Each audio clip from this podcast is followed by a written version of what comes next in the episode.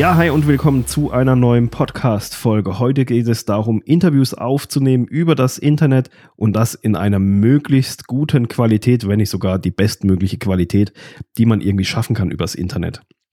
Denn letztendlich ist es unsere Pflicht als Podcast-Host dafür zu sorgen, eine möglichst gute Audioqualität herzustellen, zu liefern, etc. Weil wir haben nichts anderes. Wir haben kein Videobild, wir haben kein keine Special Effects, wir haben kein, keine Musik, die irgendwie ablenkt oder sonst was, sondern wir haben nur unsere Stimme, wir haben unsere Fragen, die wir dem Interviewpartner stellen und die Antworten, die derjenige entsprechend liefert. Ich schaue nebenbei auch immer ein bisschen auf den Monitor, weil ich mir da so ein paar Notizen gemacht habe. Und Natürlich ist es am besten, Interviews vor Ort aufzunehmen, wenn man dann zwei Mikrofone hat, in einem, in einem Büro sitzt in, oder in einem kleinen Raum und nimmt das vor Ort auf. Dann hat man das Material direkt in Originalqualität aufgezeichnet. Aber gerade durch äh, Corona, durch das Internet ist es natürlich auch möglich, übers Internet aufzunehmen. Man muss jetzt nicht erst nach Hamburg oder Berlin reisen, um ein Podcast-Interview aufzunehmen. Wenn ich jetzt hier aus Südbaden da hochfliege, dann ist das ein Tagesprogramm, äh, was natürlich auch entsprechende Kosten verursachen würde. Deshalb kann man natürlich auch, oder insbesondere durchs Internet kann man natürlich sehr viel auch remote aufzeichnen.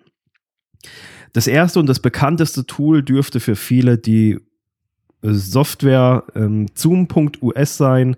Das ist eine Videokonferenzsoftware, die insbesondere auch durch Corona jetzt natürlich extrem ja, Bekanntheit gewonnen hat und ich gehe mal davon aus, die meisten kennen sie.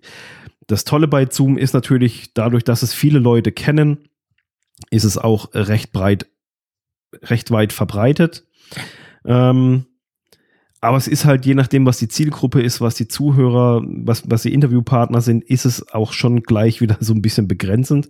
Diese Erfahrung habe ich selber gemacht und zwar dahingehend, dass ich Interviews führen musste mit äh, Leuten aus Unternehmen, die konnten aber die Zoom-Software nicht auf ihrem Firmenrechner installieren, weil natürlich die, äh, die IT-Sicherheitsvorgaben das nicht ähm, freigegeben hatten. Also die, die, die ganze IT-Abteilung, die hat das natürlich nicht zugelassen, dass man sich da mal eben so einfach irgendeine Videokonferenzsoftware installiert. Ähm, dient natürlich der Sicherheit und ist natürlich verständlich. Und somit sind, ist da schon die erste Hürde wieder. Man muss was installieren. Ähm, man kann es aber nicht installieren. Man macht aber ein Interview für die Firma. Also was macht man dann? Holt man sich irgendwie einen Laptop oder eine Einzelgenehmigung von der IT-Abteilung? Ist dann gleich schon wieder aufwendig. Bei mir war es jetzt so, die, die Leute haben sich die Zoom-App, die es für Smartphone gibt, auf dem Handy, auf ihrem privaten Handy installiert. Dann haben wir das Interview gemacht. Sie haben sie danach wieder gelöscht. Also es war letztendlich schon durchführbar. Aber es ist halt dahingehend dann, je nachdem, wer der Interviewpartner ist, auch ein bisschen schwierig. Ähm, die Qualität von Zoom kennen viele Leute, auch viele Leute, die Podcasts hören, kennen die, die Aufnahmequalität von Zoom. Die ist jetzt, naja, sagen wir mal, naja, die ist okay, ähm, aber sie ist natürlich nicht äh, super, mega weltberauschend. Das kommt daher, dass natürlich Zoom die, die Daten zu, äh, durchs Internet überträgt, ähnlich wie Skype. Und die werden halt je nach Internetverbindung halt mehr oder weniger stark komprimiert. Und dadurch kommen die halt in einer nicht ganz so guten Qualität bei dir auf dem Rechner einfach an. Und dasselbe ist mit dem Videobild. Das ist natürlich ein Vorteil, denn man hat das Videobild gleich dabei, weil es eine Videokonferenzsoftware ist. Man kann das Ganze halt auch als Video-Interview führen. Aber halt die Komprimierung, je nachdem, wie die Netzwerkverbindung ist, die kann halt schon mal ordentlich sein, bis hin, dass es halt zu qualitativen Aussetzern gibt in der Aufnahme. Also da muss man sich bewusst sein, dass halt die Aufnahmequalität nicht so, bei weitem nicht so gut ist, wie wenn man es lokal vor Ort aufnimmt. Zoom war auch lange Zeit wesentlich besser wie Skype. Ähm, aber das hat sich auch so ein bisschen geändert. Ich glaube, Zoom hat da schon vor längerer Zeit mal den Algorithmus so ein bisschen geändert oder die Komprimierungsstufe. Ich weiß es nicht. Auf jeden Fall finde ich, haben in letzter Zeit die, die technische Qualität von Zoom-Interviews, die ist schlechter geworden. Also ist so meine Empfindung, ähm, dass es da haufenweise Kompressionsartefakte gibt etc. Also ich finde das mittlerweile nicht mehr so toll, dass man da Zoom nutzt. Vorteile von Zoom sind ganz klar, es hat eine sehr hohe Bekanntheit. Video ist direkt mit dabei. es gibt eine Smartphone-App, also das habe ich auch genutzt, ähm, eben weil die Interviewpartner das nicht auf, auf dem Rechner installieren konnten, haben sich kurz aufs iPhone die App installiert, Interview gemacht, fertig, danach wieder gelöscht, mit Headset aufgenommen, etc. Was auch sehr, sehr cool ist bei Zoom, ist die Möglichkeit der Telefoneinwahl. Auch das habe ich selber genutzt, weil die es gar nicht installieren konnten oder es halt für die dann äh, am einfachsten war. Ich habe denen die, die, die Telefonnummer gegeben, die, die Raumeinwahlnummer etc., habe das denen kurz erklärt. Und dann haben die sich, da war es halt so, wie, wie man es aus dem Radio kennt, so ein Telefoninterview. Natürlich mit entsprechender Telefonqualität. Ist natürlich auch nicht ähm, so berauschend. Das Tolle ist bei Zoom, man kann es bei zwei Personen unbegrenzt lange nutzen. Also es gibt da keine zeitliche Beschränkung. Wenn es mehr wie zwei Teilnehmer sind, dann ist es auf 40 Minuten beschränkt. Dann muss man sich halt die Pro-Version kaufen. Nachteile sind, man muss es irgendwie installieren. Also entweder auf dem Handy, auf dem, auf dem Laptop oder halt auf dem Desktop-Rechner Desktop muss man eine Installation durchführen. Und da muss man halt ähm, das jeweils halt machen. Beim Mac oder ist es ein bisschen einfacher, finde ich, wie bei Windows natürlich mal wieder. Aber das sind natürlich auch ähm, Gewohnheitssachen. In Unternehmenssituationen ist es je nachdem nicht ganz so einfach anwendbar, eben weil man halt durch die IT äh, restriktiert ist, dass man das überhaupt nicht installieren kann. Ein weiterer Nachteil ist die, die unterschiedlich starke Komprimierung des Audiosignals beziehungsweise die Audiodatei das halt bei einem ankommt. Ich meine, das kennen die meisten, kennst du vielleicht auch von, von Zoom-Interviews, dass die sich halt je nachdem nicht so berauschend ähm, anhören. Dann gefühlt hat sich die Qualität der, der Aufnahme bei Zoom in den letzten Jahren, in der, im letzten halben Jahr einfach so ein bisschen verschlechtert, halben Jahr bis Jahr, ist so mein Eindruck, dass das einfach schlechter geworden ist. Alternativ zu Zoom gibt es zum Beispiel Zencaster. Zencaster hat, müsste so 2017, Anfang 2018 irgendwas um den Dreh sind die so ein bisschen bei mir zumindest in Erscheinung getreten ähm, und haben da die breite Masse am Podcast dann angesprochen, weil die eine ganz andere Systematik zum Podcast aufnehmen gefahren haben. Man muss keine Software installieren, man kann einfach direkt im Browser, kann sich einen Account anlegen und kann dann starten. Ähm, der große Vorteil war, dass die Daten nicht erst übers Internet übertragen werden und dann bei mir gespeichert werden, sondern der große Vorteil von Zencaster war, dass im Browser von jedem Teilnehmer die Tonspur lokal auf dem eigenen Rechner gespeichert wurde oder halt aufgezeichnet wurde, wie wenn man lokal aufnimmt. Und wenn das Interview beendet war, dann wurden alle Dateien von jedem Rechner in die Zencaster Cloud sozusagen hochgeladen und dann waren die dort verfügbar. Dadurch hat man halt keine Beschränkung in der Übertragungsgeschwindigkeit. Man kann halt dass man den anderen hört, sehr stark komprimieren. Hat braucht er nicht viel Bandbreite, aber es wird in einer sehr, sehr hohen Qualität lokal aufgezeichnet. Es war mega, ein mega Schritt für alle, die Podcast-Interviews machen, weil man da auf einmal eine Qualität hatte, die man vorher von Skype und Zoom nicht kannte, weil halt die Daten dort immer durchs Netz übertragen wurden und dann äh, beim, In beim Interview-Host, also beim Podcaster, gespeichert wurden und das war dann halt so ein komprimiertes ähm, Format. Und das war halt bei Zencaster die Mega-Entwicklung, dass da halt jeder, wie wenn du deinen Podcast lokal aufnimmst, dann hast du ja auch eine viel, viel höhere Qualität, wie wenn du das über Skype jemand anderen aufnehmen lassen würdest. Und so war halt Zencaster. Und das war, war halt die Mega-Entwicklung, haben sich viele Leute gefreut. Großes Problem war dann einfach bei Zencaster, die haben es irgendwann mal, haben die mit Google Chrome, weil da lief das, glaube ich, auch nur in Chrome, Firefox kam dann auch mal noch irgendwann dazu. Aber es gab da massive Probleme mit dem sogenannten Audio Drift. Der Audio Drift ist so, dass die Tonaufnahmen, weil ich nehme bei mir lokal auf, du nimmst bei dir lokal auf und das muss ja irgendwie synchronisiert werden, weil dein Rechner ist schneller wie meiner oder meiner ist ein bisschen langsamer, wie auch immer aber dass das ja synchron läuft, wenn ich dir eine Frage stelle, dann sollte ich ja fertig sein mit der Frage stellen, dass du antworten kannst.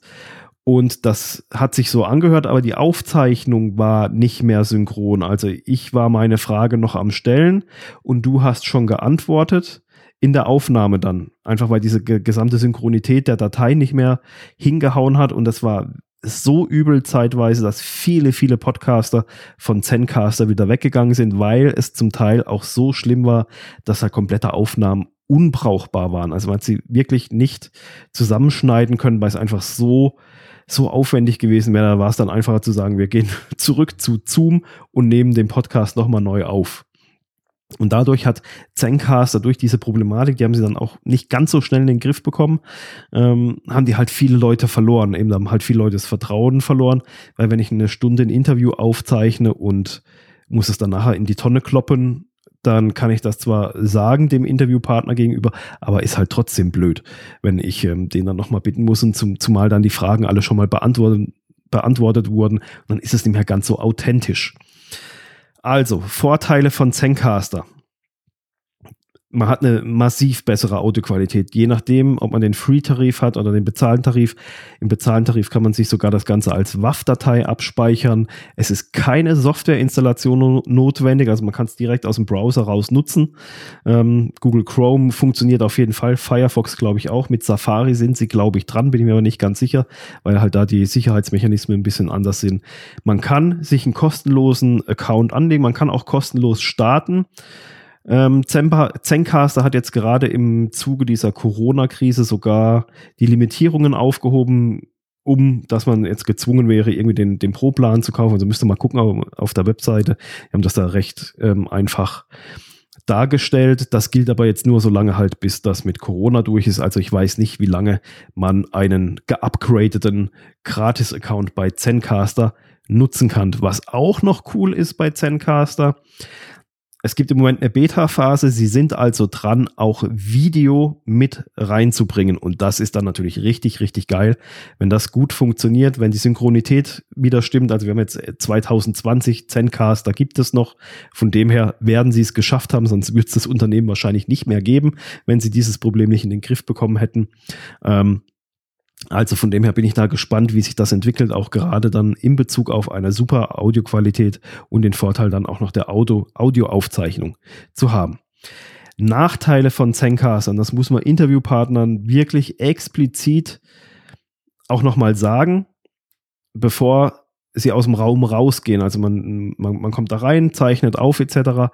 Aber alle Beteiligten dürfen dem Browser diesen Tab nicht schließen, bevor der Datei-Upload stattgefunden hat, weil die, weil die Datei wird lokal auf meinem Rechner aufgezeichnet, meine Tonspur wird bei mir aufgezeichnet, deine Tonspur wird bei dir aufgezeichnet. So, und die müssen jetzt am Ende des Interviews, werden die automatisch hochgeladen zu Zencaster und wenn du jetzt natürlich gleich hingehst und sagst, hier, zack, schließen, Tab, fertig aus, ich bin raus und tschüss, dann wurde die Datei nicht hochgeladen, dann ist sie weg.